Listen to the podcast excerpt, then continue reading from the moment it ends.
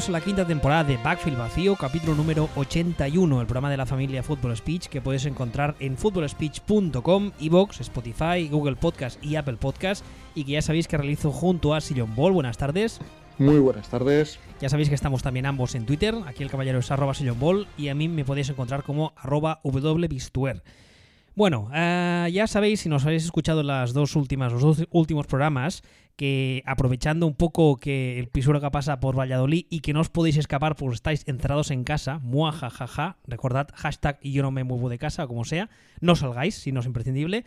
Pues aprovechando eso, eh, hemos hecho, estamos empezando, eh, hemos empezado y estamos haciendo, perdón, un monográfico sobre quarterbacks. tenéis ya colgados el capítulo 1 y el capítulo 2 y que eran eh, en, eh, el uno era intangibles, personalidad y entorno y el segundo era todo el proceso pre-draft, que es el último que grabamos. Y hoy vamos con el punto número 3, son, son solamente 5, quedan este y dos más, que el número 3 es el que habla del tamaño y el físico. Ya sabéis que eh, la semana pasada estuvimos hablando del tema de la Combine. Ya sabéis que uno de los, de los no sé cómo llamarlo, uno de las, de las bromas recurrentes de cada año es el tema de que a los jugadores se les mide y se les pesa, entre otras cosas, como si fueran ganado. Y eso es una, es una coña que cada año cuando llega la Combine todos hemos visto hasta la saciedad la famosa foto de Tom Brady en calzoncillos. ¿Cuántas veces calculas que la habrás visto? Pues vamos a ver, calculo unas 10 eh, veces al año desde hace 20 años, unas 200 veces. Sí, sí, es, un clásico. Llega esta. Es como la Navidad, que llega el turrón. Bueno, ahora el turrón lo sacan en octubre, pero eso es otro tema. Pues esto es lo mismo. Llega la Combine, llega el draft y sale la foto de Brady en calzoncillos. Bueno, eh, coñas aparte, el tema del tamaño y el físico. Eh, con, la, con el cambio de la posición de cuerva en los últimos años, evidentemente también ha sufrido un cambio. No tanto un cambio, sino que digamos que desde mi punto de vista han abierto las miras porque hasta hace no tantos años, digamos que se buscaba a un tamaño prototípico en la posición de quarterback que estaba alrededor como mínimo de los 6'2, 6'3 hasta los 6'5 lo que llegase. De peso estaríamos hablando entre las 210 y las 235, 240 libras. Y un grandísimo brazo, un, cañón por brazo que podía meter el balón donde le diese la gana. Eso hasta hace no tanto, insisto, era el prototipo eh, de, físico de cuerva que se buscaba y todo lo que se saliese de ahí era, era caca, era no, no vale directamente, ni me lo miro porque no vale. Em, es, la verdad es que e, era, era una, una, reacción un tanto estúpida de los scouts y de los GMs, pero se daba muchísimo. Y entonces, como os decía ahora, con los últimos años hemos visto esta, este, esta evolución en el punto de vista de la gente que al final son los que escogen y los que fichan, por así decirlo, que creo que está bien porque como ya hemos dicho en los anteriores eh, episodios, los quarterbacks a día de hoy son mucho más móviles de lo que eran antaño, con lo cual eh, es complicado tener a un quarterback eh, tipo, por decir algo de físico, Big Ben o Cam Newton, porque no se mueve igual y porque además si es un tipo como Cam Newton que es grande y se mueve y le van dando de leches, pues el físico llega a un punto en el que dice, dice adiós. A ver, ¿qué es los puntos, ¿cuáles son los puntos más importantes en los que se centran eh, los scouts, los GMs, a la hora de hablar del físico de los quarterbacks? El primero, que ya lo habréis escuchado y oído muchas veces, es si podrá ver sin dificultad por encima de una línea ofensiva alta. Sí, tú te ríes, pero sabes también como yo que es muy habitual. ¿O no? Sí, no, no, sí, pero es que es tan ridículo. Sí. Lo es muchísimo. Lo es muchísimo, ¿por qué? En primer lugar, porque eh, eso no es, no, es, no es del todo cierto. O sea, si tú has visto jugar a un quarterback ni que sea un par de veces en televisión, sabes que lo primero que hace el quarterback cuando recibe el snap, eh, a no ser que ya está en shotgun, ¿qué es lo primero que hace el quarterback cuando recibe el snap? ¿Me lo dices tú? Pues no sé a qué te refieres ahora mismo. Apartarse de la línea, ¿no? Hace el dropback. Ah, bueno, sí, dar sus siete pasitos para atrás. Eso para empezar, con lo cual digamos que tu campo de visión se aumenta. No sé que te, quedes pegado detrás de tu línea ofensiva, mm, que, te, que te tapen la visión por muy altos que sean, lo veo muy complicado. Eso para empezar. Luego está el tema de que eh, si realmente tienes un problema porque tu quarterback has decidido escoger a un quarterback que te gusta muchísimo, pero por el motivo que sea es eh, yo qué sé, 5'9, que es un, estándar muy bajito que sería el metro 80 justito, ¿no? 5'9 más o menos, creo que sí.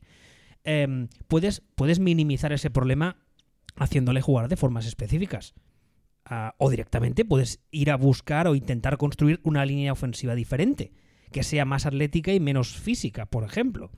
pero eh, digamos que el estándar en los últimos años del quarterback, entre muchas comillas, más pequeño, ha sido eh, Drew Brees, que es un 5-11, creo recordar, o 5-10 y pico. Eh, que yo recuerde, Drew Brees nunca ha tenido problemas eh, de no ver o de lectura por tener una línea ofensiva muy alta. No sé si tú te acuerdas de algún partido en el que haya tenido muchos problemas. A mí me da que no. No, ha habido jugadas puntuales que sí que he podido tener un poco la sensación de que a Brice o, o a otros de ese tamaño les ha resultado más difícil o, o le ha resultado más fácil a la defensa desviar los pases o tocar los pases en la línea, digamos, pero momentos muy, muy puntuales. O sea, es que me parece, parece ridículo que a estas alturas estemos con esta mierda. Es que no, es que en realidad tú crees, ¿realmente crees que estamos con esta mierda? ¿Que hay alguien que nos apellide Elway que siga con esta mierda? Yo creo que sí.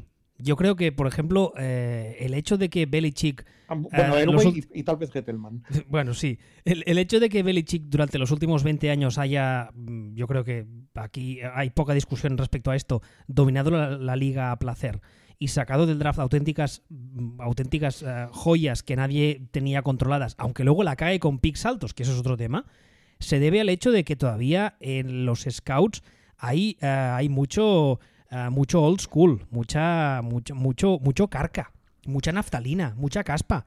Y de hecho, todavía a día de hoy, creo que son los Cincinnati Bengals, son el equipo con el departamento de scouting más pequeño que la última vez que leí o escuché algo al respecto juraría que había oído que constaba de 8 scouts. 8 o 10, no me acuerdo. O sea, tú, tú te puedes imaginar un equipo profesional cuyo eh, desempeño eh, está bastante ligado al hecho de que en el draft haga cosas sensatas, que tenga un departamento de scout compuesto por 8 tíos o por 10 tíos. Pues es, que, es que eso es, es menos que.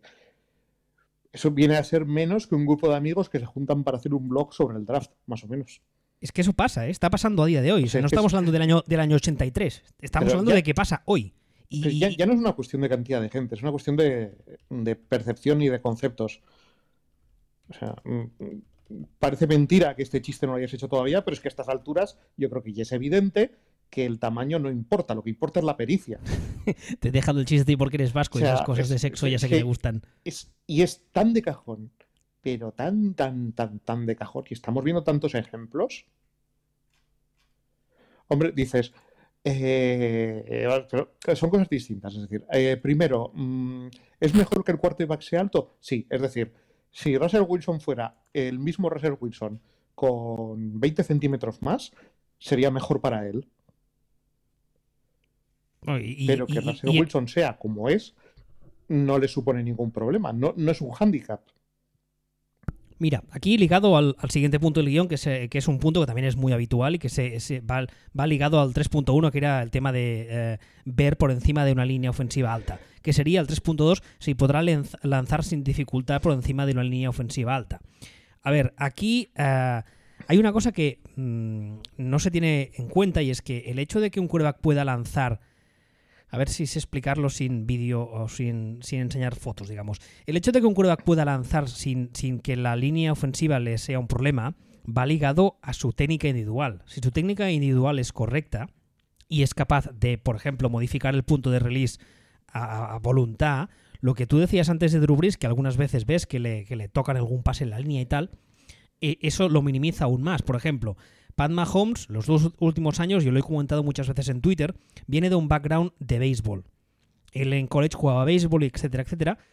Y el hecho de tener esa capacidad de lanzar una bola de béisbol, que la técnica, la mecánica de lanzamiento es diferente de un, perdón, de un balón de fútbol americano, le permite añadir eso en su repertorio y le permite modificar el punto de release a voluntad.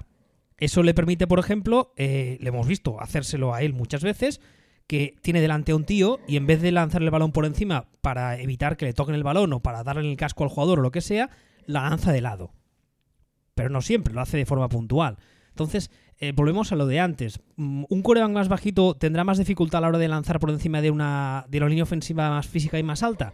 Hombre, pues en momentos puntuales puede que sí, pero en principio mm, no creo yo. mm, No, no, vamos.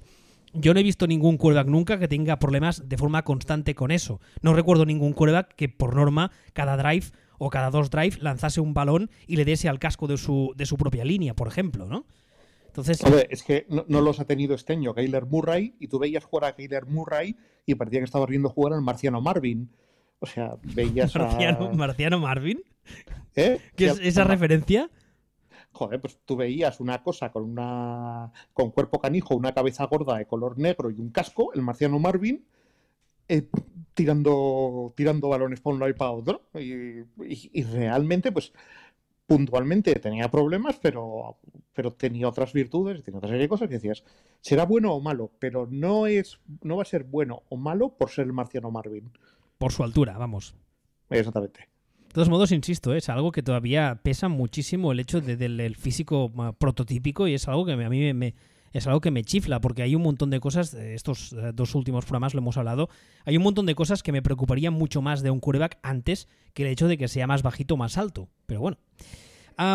Ligado a esto también está un tema y es que el hecho de que su físico sea de forma determinada, sea un quarterback más, eh, más pequeño, por así decirlo, eh, genera una duda y es si podrá aguantar el castigo físico si recibe muchos sacks. Por ejemplo, eh, muchas veces también se ha dicho que cuando un, equipo tiene un pick muy alto y decide con él escoger a un quarterback, suele ser porque ese equipo es un desastre. A no ser que sea un año que les les ha ido todo mal y que se han juntado los planetas, evidente, eh, eh, habitualmente cuando un quarterback cae en un equipo es porque ese equipo lleva mm, al menos unos pocos años haciendo las cosas muy mal o, jugando muy mal, ¿vale? Claro, entonces ese, ese jugador cae en ese equipo y ese equipo es un equipo que habitualmente tiene muchas carencias también en la línea ofensiva. Y al menos al principio de su carrera es muy habitual que ese quarterback novato reciba, reciba muchos sacks, muchos golpes, muchos eh, harries, muchos hits, ese tipo de cosas. Entonces, claro, no es lo mismo que los aguante un quarterback de, como decía antes, de 265 libras, que, los, que cómo los puede aguantar un quarterback de 195, por decir algo. Eso sí que es verdad que es una duda que hasta cierto punto la encuentro legítima, pero también es un poco relativa porque a ese tío lo puedes poner al gimnasio a amazarse como un loco. Entonces, no sé. Eh, sigue, insisto que sigue siendo una, una, una regla no escrita entre muchos scouts, pero no acabo de verle, no de verle mucho sentido. Lo que sí que es verdad, que también tenemos muchos ejemplos de quarterbacks de la liga que cuando llegan eh, ganan peso, digamos, ah, por, por, iba a decir por placer, por placer no sería, pero vamos, por, por eh, no sé, no me sale la palabra. O sea, lo, lo, lo hacen por- porque deciden hacerlo. Por ejemplo, habla, antes hablaba del caso de Big Ben. Big Ben es un caso notorio de un tío que ha ganado mucho peso con los años. Eh, no sé si la gente... Pero, pero yo creo que es un caso diferente. O sea, yo creo que a Big Ben el placer, eh, lo que le gusta no es el gimnasio, sino las hamburguesas. No, no, no. Hace, ah, o sea, aparte de las coñas que podamos hacer de su aspecto mm, que hemos visto en la foto últimamente, parece un homeless y tal. ah, en, su día, cuando llegó a la liga, estaba muy, muy finito, muy ligero, etcétera, y además era un jugador bastante móvil.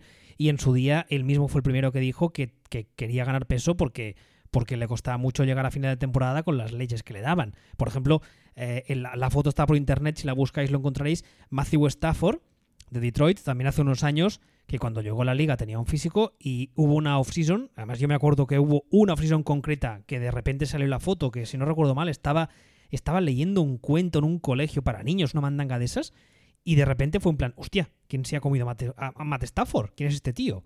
Es que me estás poniendo otro ejemplo de, de amigo, mejor amigo de Ronald McDonald, ¿eh? ¿Qué hater eres? Que no todo es porque sean unos gordos y les guste comer, ¿eh? Va- Vamos a ver. Vale, Pues mira, te pongo, te pues pongo, te pongo otro caso, que tú ta- también habla- ha salido hoy, Russell Wilson, que no es un tío que esté gordo, pero No, Russell- es no, que es el no. mismo, no es el mismo Russell Wilson ahora que cuando entró en la liga. O sea, ahora lo ves No, y está como, como, como los americanos dicen, está thick, está, está, está hermoso, Sí, está... no, no, sí, sí. Pero este sí que se, ha- este sí que se ha mazado. O sea, ha habido dos procesos. O sea, por un lado, la liga. Por un lado se ha mazado y por un lado entró siendo Carton Banks y lleva 10 años intentando hacerse cada vez más negro culturalmente. Pero, pero, pero este sí que se ha mazado, no es el mismo caso que Stafford, que Stafford es que tiene ese rostro de, de ternero de, ¿De de ternero? las praderas. Rostro, sí, ese, rostro, rostro de ternera, este así de rubicundo. Rubicundo, sí, muy barroco. ¿no? A ver. Claro, son, son, son, son ejemplos diferentes. Pues sí, Russell Wilson, claro que es un, un ejemplo, aparte de Russell Wilson, es un ejemplo de tío que tiene una forma de jugar y, y una línea ofensiva que le daban hasta la carne de identidad. Y este sí que dijo, oye, que es que no. que- Claro, que- en este caso-. En este caso se juntaron dos, dos, eh, eh, dos cosas muy, muy concretas, como tú bien decías ahora. Primero, la forma en la que juega él. Es un quarterback al que le gusta moverse ah, alrededor y salir del pocket y tal, sumado al hecho de que tenía una línea ofensiva o tiene una línea ofensiva que es muy porosa, con lo cual él mismo fue el primero que dijo, eh, como no me ponga un poco mazas aquí, voy a durar dos telediarios. Claro, yo no, yo no mezclaría el caso de, de, de Russell Wilson, que como bien dices, se juntaron dos factores, con el de, yo que sé, Stafford, que se juntaron también dos factores, pero que fueron el hambre y las ganas de comer. o sea, no, no es lo mismo. A ver, más cosas. Aquí me voy a. Voy a. Por si alguno de vosotros, mientras escucha el programa, va siguiendo el guion que colgué, eh, voy a intercambiar los puntos 3-4 y el 3-5. El 3-5 es eh, si su tamaño le permite moverse de forma fluida o le dificulta hacerlo, si está compensado físicamente, bien construido y si hay una proporción adecuada entre la longitud de sus piernas, su tronco, longitud de brazos. La última parte eh, la saqué de un libro ah, no recuerdo cuál era, que, que los scouts, una de las cosas que miden cuando lo de que decíamos antes, ¿no? Que parecen, parecen reses en el mercado y hay un señor con una cinta métrica que les mide, una de las cosas que se mide es esa, si están eh, físicamente bien construidos, lo cual al final sirve entre nada y, y- mucho nada, si es que existe la construcción, porque no sirve absolutamente nada saber que este señor los brazos le miden tanto o las piernas tanto, pero es algo que se sigue haciendo y me hace gracia. Hay una cosa que sí que es importante y es lo que decía al principio. Su tamaño le permite moverse de forma ah, fluida o le dificulta el hacerlo. Como llevamos mm, estos programas diciendo y hemos dicho hoy también al principio, el paradigma del quarterback está cambiando. Cada vez los sistemas son más abiertos, están entrando y, adaptando más eh, conceptos del college football. eh, más las ofensivas van un poco más en la línea más de spread, con más receptores, y en ese tipo de ofensivas tener un quarterback que es capaz de moverse te da muchos puntos.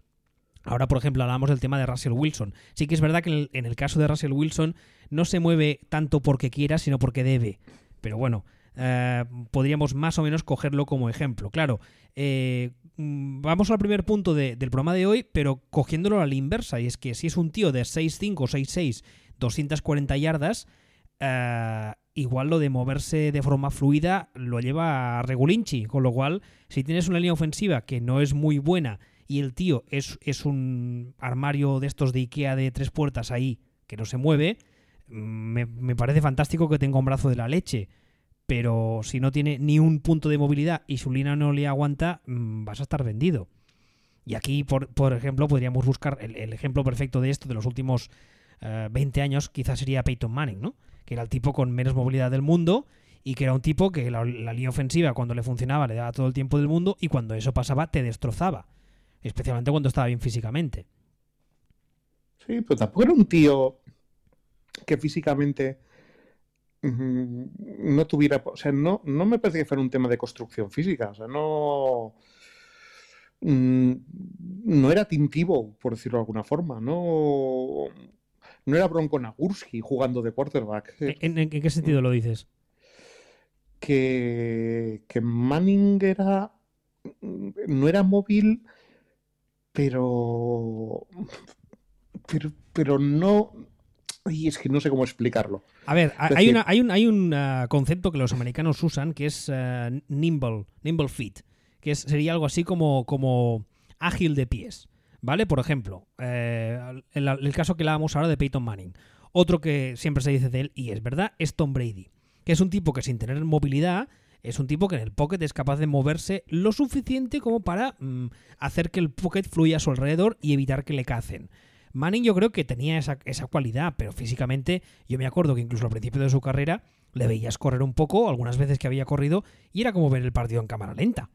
A ver, es patizambo, era como cuando en clase de gimnasia en el instituto todos mis amigos que acabaron estudiando informática, pues corrían igual que corría Peyton Manning. Se, se- se- era, tenía movimientos de informático. Un, un- un- un saludo afectuoso al gremio de informáticos que seguramente nos escucha y, y no nos ataquéis la web, por favor. ¿Tú Pero- no eres informático? yo no soy informático. Yo soy hijo de Ah. informático, pero no lo soy. Qué buena leche.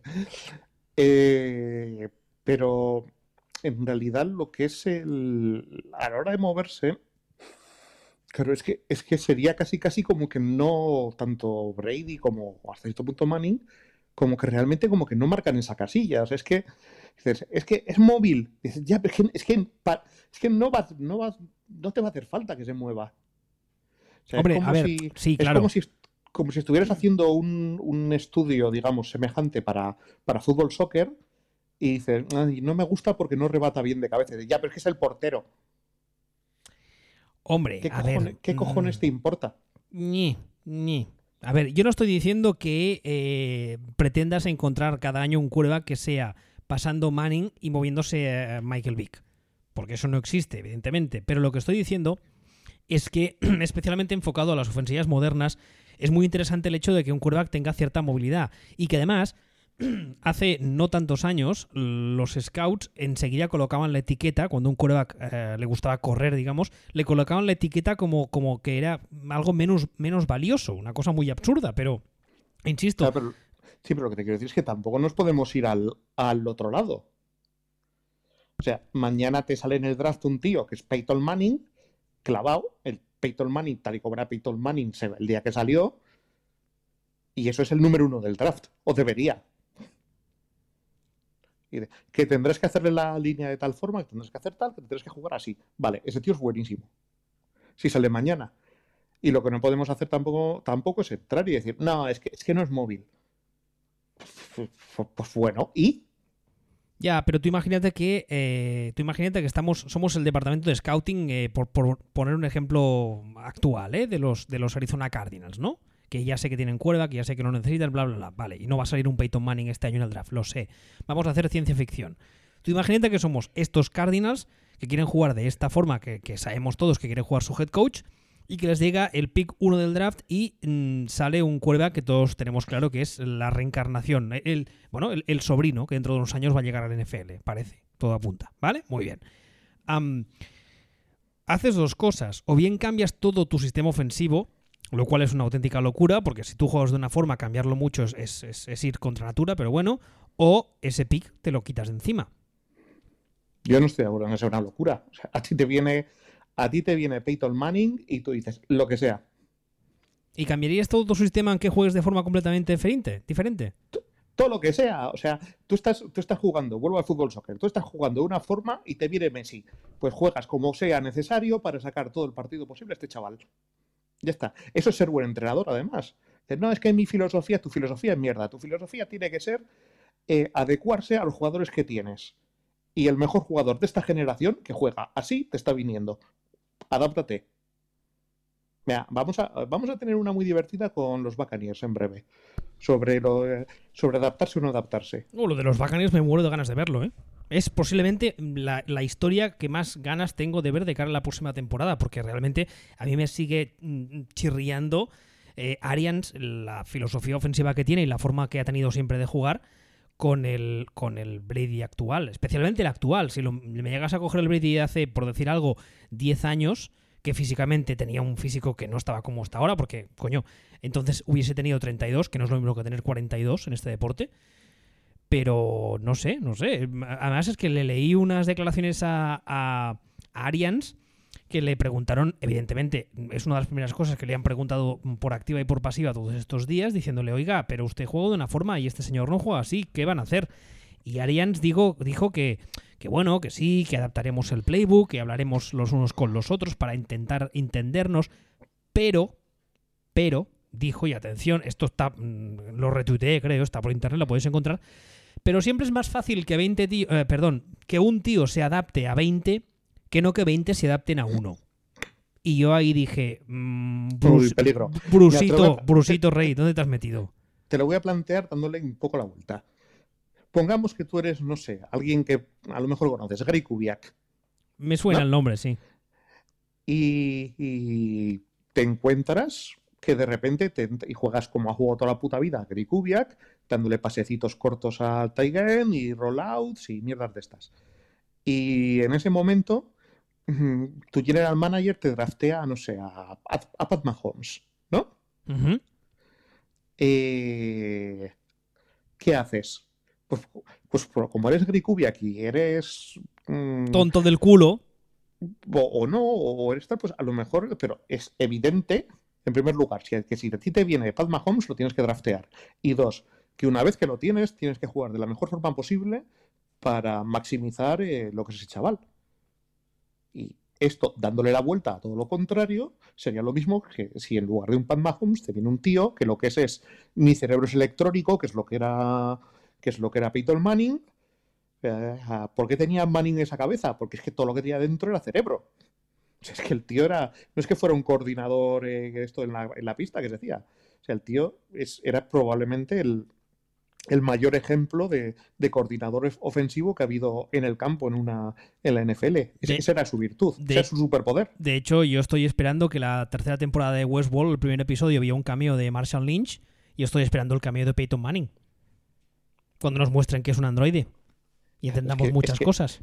Claro, entonces en el momento en el que en el que tú tienes un tío así, tú lo pones y dices, bueno, pues vamos a maximizar el momento T1000 de este chico. Si nos perdemos en, no, es que no corre, no, es que, es que tal, no es que, no, es que cuál, es que, es que, es que tiene, tiene, es que corre como un informático. Olvídate, olvídate. A lo mejor la virtud es que a lo mejor es que piensa como un informático. Vale.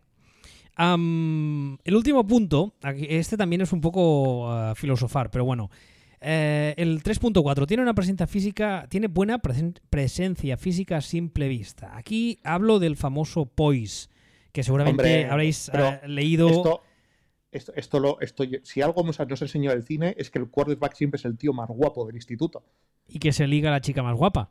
Efectivamente, o sea, dime que estás hablando de eso. ¿Cómo, exacto, ¿cómo explicas el poise? Pues ahí lo tienes, ya está, adiós, saco el programa. a ver, eh, os leo lo que, lo que había redactado en el documento. Cuando ves a según qué corebacks a simple vista, ves si tienen esa presencia, ese it factor que dicen los americanos, que impone confianza a sus compañeros y respeto a los rivales a partes iguales. Suena cuento de vieja, es algo que no se puede medir, quizá haya gente que piense que es una memez, pero el caso es que sigue considerándose un, un indicador claro para la validez o no de un quarterback, y no tiene por qué, pero a menudo, a menudo es más fácil que esa característica se dé en un jugador de 6'4 220 que en uno de 5'9 y 200, aunque el segundo sea mejor líder y pasador que el primero. Voy a volver a coger el ejemplo que hablaba antes de Drew Brees imagino que si no lleváis mucho siguiendo la liga, para los que no lo sepáis, Drew Brees llega a los Chargers un poco por la puerta de detrás. De hecho, es el, es la, eh, el cambio que dan con un trade que hacen los Chargers con Atlanta. Atlanta se lleva a Michael Vick y, eh, y los Chargers se llevan a, Drew Brees, pero en ese momento el que es la, la, joya de la corona es Tomlinson, es la Dylan Tomlinson, ¿vale? Muy bien. los dos primeros años de Drew Brees en la liga, los dos, tres, son bastante infumables porque además hablamos de un equipo que lo que ahora está tan de moda del cambio de cultura, en ese momento los Chargers eran, eran bueno, eran, una, la puta risa, eran, un desastre a nivel estratosférico. Y entonces llega un señor que se llama, se, llama, creo, creo que aún vive, está enfermo de Alzheimer, creo que aún vive, que es Marty Schottenheimer, que es un tipo, o era un tipo 100% old school, que se dedica a montar un equipo como Dios manda, un roster como Dios manda, una defensa espectacular y a montar una ofensiva eh, alrededor de Tomlinson. Y de repente se encuentran con que eh, tienen un quarterback ahí que nadie sabía muy bien de dónde había salido, que como decía todo este programa, los estándares físicos de la posición hicieron que cayese como a la segunda o tercera ronda, porque claro, 5-9, 200 y poco libras no podía ser bueno como quarterback. Y de repente se encuentra que tienen a Drew Brees ahí. Y el último año de Drew en los Chargers es brutal hasta que se rompe, que es el año en el que han drafteado a Philip Rivers. Y ya sabemos todos cómo termina la historia, que quería ir a Miami, pero los médicos de Miami dicen que el hombro que está fatal y acaba yendo a los Saints. claro, en ese momento, si tú coges los, los estándares físicos, eh, y especialmente en el momento en el que entra, entra en la liga Drew Brees, no era un, digamos que era un tipo que se tuvo que ganar su poise, por así decirlo y se lo tuvo que ganar con sangre, sudor y lágrimas. Y es muy injusto, porque insisto que muchas veces suena a, chuminada. Lo que tú estabas contando ahora suena tontería, pero mm, para mucha gente sigue siendo un poco ese rollo, ¿no? Ese, esa especie de, aura de ganador, de hit factor, que al final son auténticas soplapolleces, pero bueno. Pero eh, eh, muchas veces eh, cuando llega el draft se habla todavía de esas cosas, que es a mí, insisto, a mí me parece que es como una broma de mal gusto, pero bueno ¿cómo, o sea, aparte de lo que has dicho ahora de llevársela, ser el más guapo, llevársela animadora, ¿cómo definirías tú lo del poise? Como una gilipollez. es que me, pa- me parece, me parece la cosa más ridícula y absurda. O sea, no me hagas volver a poner el ejemplo Peyton Manning. O sea, ¿Qué es, qué es para, ¿Qué es para ti el poise? Una gilipollez. Fin. o sea, no, es que es como, no, es que el poise, digo, mira, mira, señoría, este es mi alegato. Aquí tiene usted una foto de Peyton Manning. Adiós. Con esto queda demostrado que eso no son más que chorradas. Bueno, pues, pues, pues ya está. Pues ala, hasta aquí explicado el poise. Claro, no, es que al final es como. No, no, pero es que es eso, es como, buah, ¿quién es el mejor quarterback de la NFL? Claramente Garópolo. Hombre, sí, si le preguntas a mi novia, probablemente te diga eso. Que, que- es que esto. Vamos a ver. Es, es que re- realmente, y lo peor, lo peor es que me creo que haya que haya cuadras de, de ojeadores de la NFL que asocien eh, eso con el ser eh, el ir de macho alfa por la vida con, con liderazgo o con otra serie de, de cuestiones Es que ese es que- el, ese que es el problema. nada que ver. Ese es el problema, que todavía hay muchos scouting departments que usan este tipo de, de- de- de ideas eh, anticuadas. Y, y, por ejemplo, todavía hay muchos, eh, mu- muchos eh, departamentos, no, no tan solo de scout, que también, sino departamentos de, gerencia, vamos a decirlo, staffs, gerencias en general, que, y tú lo sabes bien porque hemos hecho un programa de esto y hemos hablado mucho de ello, que el tema de la estadística avanzada le suena a cuento de brujas Nada, Ah, esto, mira, a cosa, yo- a yo- cosa moderna y que, que quita, quita. Y, eh, perdón, y termino con esto, ligado al proceso eh, pre-draft, la estadística avanzada cada vez más está ganando mucho peso y irá a más, porque todavía se están usando una serie de, de- de- de baremos eh, individuales cuantitativos que son muy anticuados y que son, son muy, son, a veces hacen reír. Y con esto del Nah, Poison eh, pasa un poco lo mismo. Yo, yo, yo ni dignificaría este concepto hablando mucho más de ello. O sea, es que esto es, esto es lo más ridículo. Esto, esto es lo, lo más absurdo que he oído yo desde que David Summers llamó pijo, cantó pijo, llamando pijo a otro tío, que no era el mismo. O sea, es- Vuelven los referentes viejunos a este programa. David ¿Sabes? O sea, Summers, madre mía. es- esto es em, ridículo. O sea, absolutamente ridículo. Entonces, que dices, no, yo tengo un quarterback que es que es clavadito a Zac pues tiene que ser buenísimo entonces. ¿Qué me estás contando? Ala, tira, mira, vete, vete, vete para allá. O sea, es que, ¿qué pasa? ¿Que ahora, que ahora Carson Wentz es, es Adonis? Si es como el hermano hipertrofiado, es como el, como el príncipe de Inglaterra después de tomarse el suero del Dr. Jekyll Mr. Hyde que se tomaba piolín en los dibujos animados.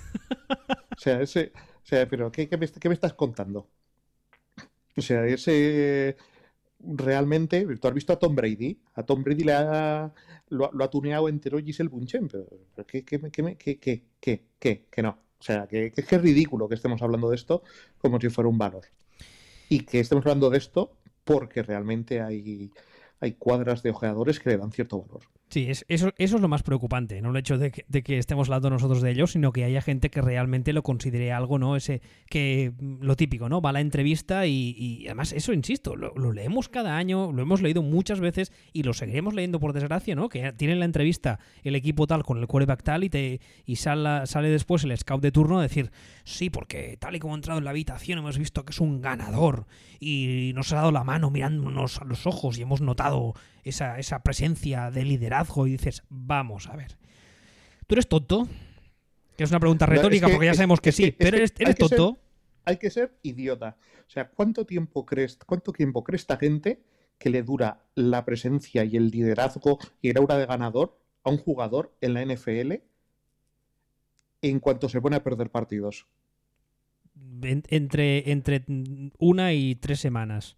O sea, metes, metes al quarterback, el quarterback va de macho alfa por la vida, entra como si fuera David Hasselhoff en los vigilantes de la playa, está metiendo tripa y todo, y en ese, en ese momento coge el tío, lanza cuatro intercepciones, pierde tres partidos, y automáticamente lo que el run run empieza a ser, sí, sí, eh, eh, muy Michael Knight, pero ¿por qué no juega con McCoy, el suplente bajito? Casi mejor, ¿eh? De hecho, hay, hay una, una anécdota mm, relativamente relacionada con este tema y es que el año que, hoy que hablamos mucho de Manning, el año que se draftea, eh, los meses previos al draft hubo la discusión eh, entre si tenía que ser él el número uno o tenía que ser Ryan Leaf. ¿Vale? Ryan Leaf, que ya sabemos todos. Para quien no sepa la historia de Ryan Leaf, sea nuevo en la liga, que la busque porque la verdad es que es, es bastante, bastante interesante. Bueno, el hecho es que, que... y que es mucho más guapo que Manning. Mm, Pues eso, ahí yo no entro. Pero bueno, por cierto, se ha, se ha- se ha rehabilitado, está haciendo de comentarista y a veces en algunos programas lo invitan. Y la verdad es que mm, ahora que está sereno. no es. No, no, no, no, no, eso iba a decirte. ¿eh? Ahora, ahora que, que está sereno y que no va drogado todo el día hasta las cejas, eh, cuando le oyes hablar, mm, oye, la toca, ¿eh? Y lo que dices Sí, sí. es sensato. A mí me sorprendió gratamente. Bueno, el hecho, a lo que iba. Ah, Ryan Leaf llega a los Chargers con ese, lo que hablamos ahora, ¿no? Lo que tú decías, esa aura de ganador, de, de macho alfa, toda la mandanga. Y eh, se lo llevan a cenar, creo que es el- como el primer día o el segundo, se lo llevan a cenar eh, Rodney Harrison y alguno de los veteranos de la defensa y le hacen la típica jugarreta que le hacen a todos los novatos, que es, eh, especialmente en esa época que el contrato de novato era suculento, cuando llega el tema de pagar la cena, le dicen, bueno, novato, ahora pagas tú, ¿no? Vale, muy bien. Eh, Ryan Leaf dice que ni hablar, que él es el macho alfa y que se va. Y les deja ahí, para que paguen ellos la cena. Una cena que, como os- podéis imaginar, no fue barata.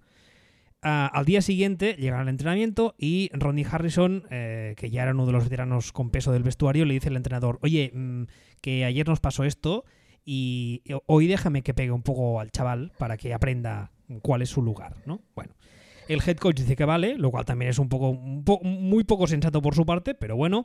Y Rodney Harrison y compañía hacen de las suyas y le dan de hostias hasta en el DNI. Y Ryan Leaf siempre cuenta que en ese momento se agravó una lesión que tenía en la muñeca del brazo de lanzar y que desde ahí empezó a cronificarse y eso eh, pues eh, le, digamos que le animó todavía más a abusar de ciertas sustancias, etc. ¿Hasta qué punto mm, eso fue una cosa relación directa de la otra? No lo podemos saber. Pero lo que voy es, ese rollito del macho alfa, no, mm, digamos que hay, que hay que ir con mucho cuidado porque si tú entras a un vestuario con varios veteranos y entras en plan, bueno, chavales, que he llegado, ¿eh? que esto ya lo arreglo yo y estáis salvados, ¿eh? me podéis dar las gracias. Igual no sienta muy bien a la gente que tienes alrededor. Y si no le sienta bien al linebacker que no juegas contra él, pues mira, si solo tienes que sufrir los entrenamientos y encima llevas una camiseta roja y no te pegan, pues perdón, pues ya está. Pero si no le sienta muy bien a los tíos gordos esos que tienes delante, que son los que tienen que protegerte, igual tienes un problema. Entonces, esas mierdas de- del macho alfa, a mí, la verdad es que me suenan a. ¿Sabes a qué me suenan siempre? ¿Sabes estos cursos que hacen, estos, estos, eh, estos gurús que enseñan a los tíos a ligar con mujeres? Que habitualmente la mayoría de, de cursos, de cursos de estos son, son, son rozan el acoso directamente, si no son acoso directo. Ni- Niños, véanseme Magnolia, por cierto. Magnolia. Ah, hostia, vale, sí. Y siempre me hace pensar en eso. Cuando hablan del poise y de la presencia, siempre pienso en esos eh, gurús del sexo. Pues bueno. Finalmente, eh, mm, el 3.6 son puntos preocupantes. Algunas de las cosas que hemos hablado ya han salido, pero aquí me gustaría hablar de un tema que eh, en los últimos años también está cogiendo mucho peso y yo creo que va a coger más y debería. Cuando tú hablas antes del tema de que hay que diferenciar de los cuerdas que ganan peso eh, con los que son, eh, ¿cómo lo decías tú? Que son eh, amigos de, ay, ¿cómo lo has dicho? Amigos de Ronald McDonald, has dicho que es Matthew Stafford. Sí, por ejemplo.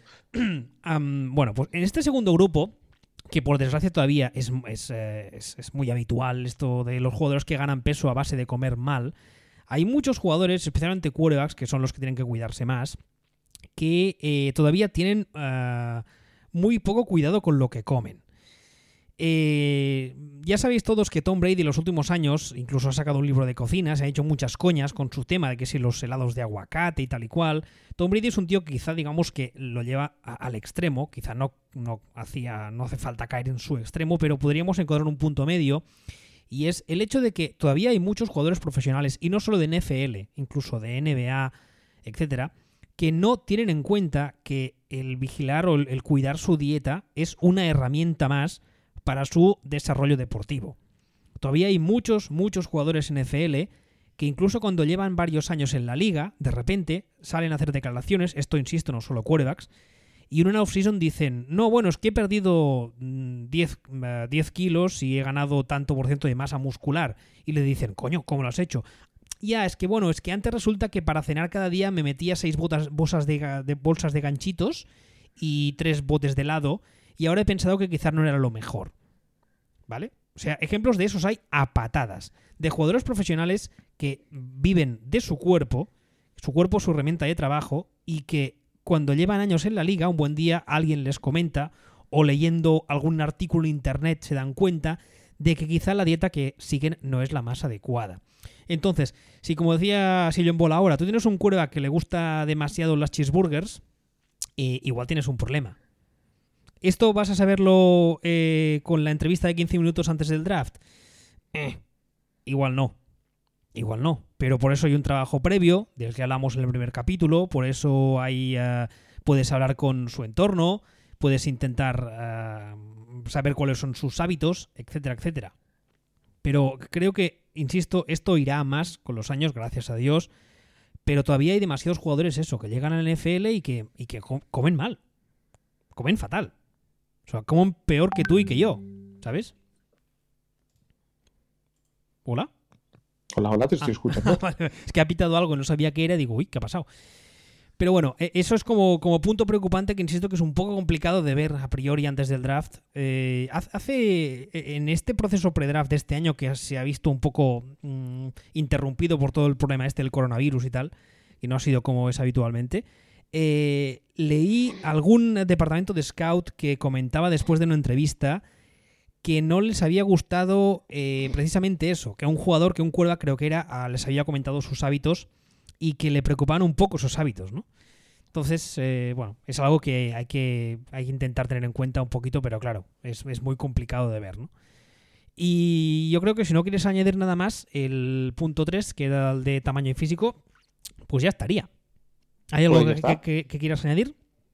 No, nada más. No, solo quería, bueno, tal vez matizar una cosita sobre este último punto que estábamos comentando, que es el hecho de que no solo son aspectos como la movilidad, lo que se resiente de, de, este, del tamaño, de los malos hábitos, etcétera, sino que no es lo mismo coger peso cogiendo músculo que coger peso a base de ganchitos, porque las articulaciones no se sostienen igual y llegan las lesiones de rodilla y llegan las lesiones articulares.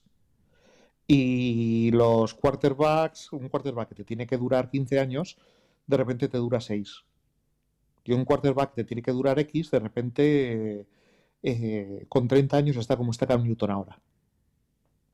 Sí, que por cierto hemos sabido que si no ha pasado ya, eh, le van a liberar los Panthers y veremos mmm, qué mercado tiene y dónde termina, porque físicamente se dice que está bastante hecho polvo.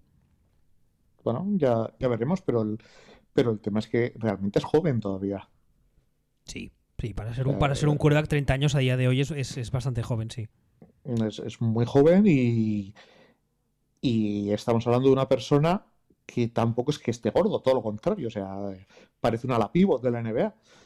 Pero, pero el peso, entonces imagínate si ese peso, en lugar de ser peso de Cam Newton, fuera peso de, de Matt Stafford, que, que parece el muñeco de los más malus a veces, eh, en ese peso. ¿Cómo, ¿Cómo, se nota que rival divisional? ¿Qué hater eres por Matt Stafford? No, no, soy súper fan de Matt Stafford. Pero Matt Stafford es regordete. O sea, eh, es... se, se, dice hermoso. Sí? Está hermoso.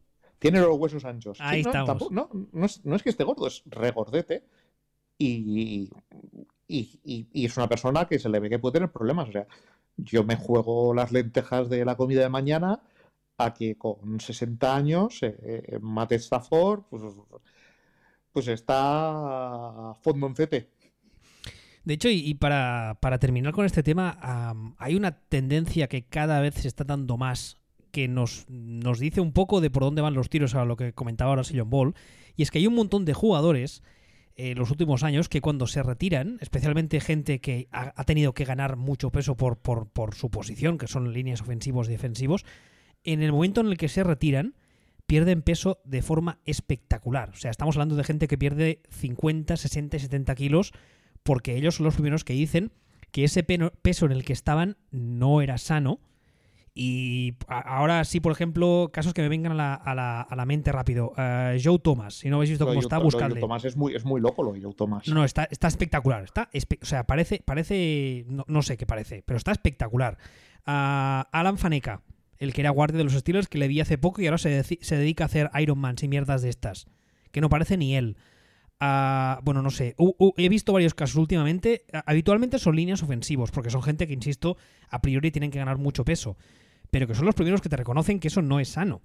Con lo cual, si tú eres un cuerva que, como decía ahora Sion Ball, tienes que aguantar idealmente 15 años recibiendo golpes y encima no estás eh, físicamente muy cuidado, sino que has ganado peso a base de comer y ya está, eh, puedes tener muchos problemas y puedes acortar mucho tu vida deportiva. Y además, una cosa más que quería añadir, que esto Brady con la coña de los helados de aguacate que decíamos antes, una cosa que ha dicho muchas veces él y que hay muchos estudios y muchos profesionales de la nutrición deportiva que le avalan, es el hecho de que cuando tú cuidas tu dieta, esto te ayuda también a la hora de recuperarte de lesiones, recuperarte muscularmente y alargar en consecuencia tu carrera deportiva que por ejemplo, insisto, el caso de Brady es el, más, es el más claro, ¿no? Es un tipo que, que, sí, que vale, que ha perdido físico, evidentemente, pero que tiene 42 años y, o 43, los que tenga ya, y aún está jugando.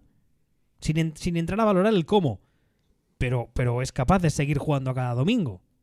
Y eso en parte también es porque es un tío que se cuida hasta la obsesión, hasta lo, vamos, hasta lo malsano. Insisto que quizá no, no, no haría falta irnos a ese extremo, pero entre Brady y Big Ben podríamos encontrar quizá un punto medio, ¿no? Sí. Sí, porque lo, de Big Ben, insisto, eh, me estuve viendo el otro día el vídeo este que ha subido en casa, que además me hizo mucha gracia porque alguien nos dijo en Twitter, me hace gracia porque dice quedarse en casa y no ves el final del jardín. Que también dices, eso es verdad, quedarse en casa con una mansión es muy fácil, pero bueno. Y está, está gordo con esa barba que me lleva, está, hoy da pena verlo, ¿eh? Es muy jodido. Es que vino tocado de Vietnam y, está desde entonces eh, tiene, tiene síndrome de estrés postraumático. PTSD de este, ¿no? Sí, exactamente, y se ha, quedado un poco regular. O sea, tiene, tiene toda esa pinta. O sea, le pones una le pones un chaqueta, un, abrigo de estos de verde militar. Ay, verde, eso, verde militar, sí. Que han, estado de, que han estado de moda y, nada, pues a, repartirle el rancho en, el, en una iglesia llevada por el ejército salvación allí en, en Pensilvania. Sí, sí, tal cual, tal cual. Está, está, está muy mal. Bueno, pues nada, pues eh, el próximo día grabemos el punto 4, que no lo tengo a tiro, tendría que haberlo buscado, pero bueno. Y nos quedan el 4 y el 5, nos quedan dos más. Recordad una vez más que es muy importante que os quedéis en casa, que os cuidéis, que cuidéis de los vuestros. Esperamos que todos los que nos escucháis estéis bien. Nosotros estamos, estamos bien, ¿no? Más o menos. Bueno, no estamos peor de lo normal. Exacto. E, eso sería. No estamos peor de lo normal. O sea, estamos bien dentro de nuestras posibilidades, que tampoco es que sean muchas. Recordad, como siempre, futbolspeech.com si queréis escuchar o descargar el podcast, las plataformas habituales. Y estamos ambos en Twitter, arroba sillonball y arroba. Hasta el próximo programa. Hasta luego.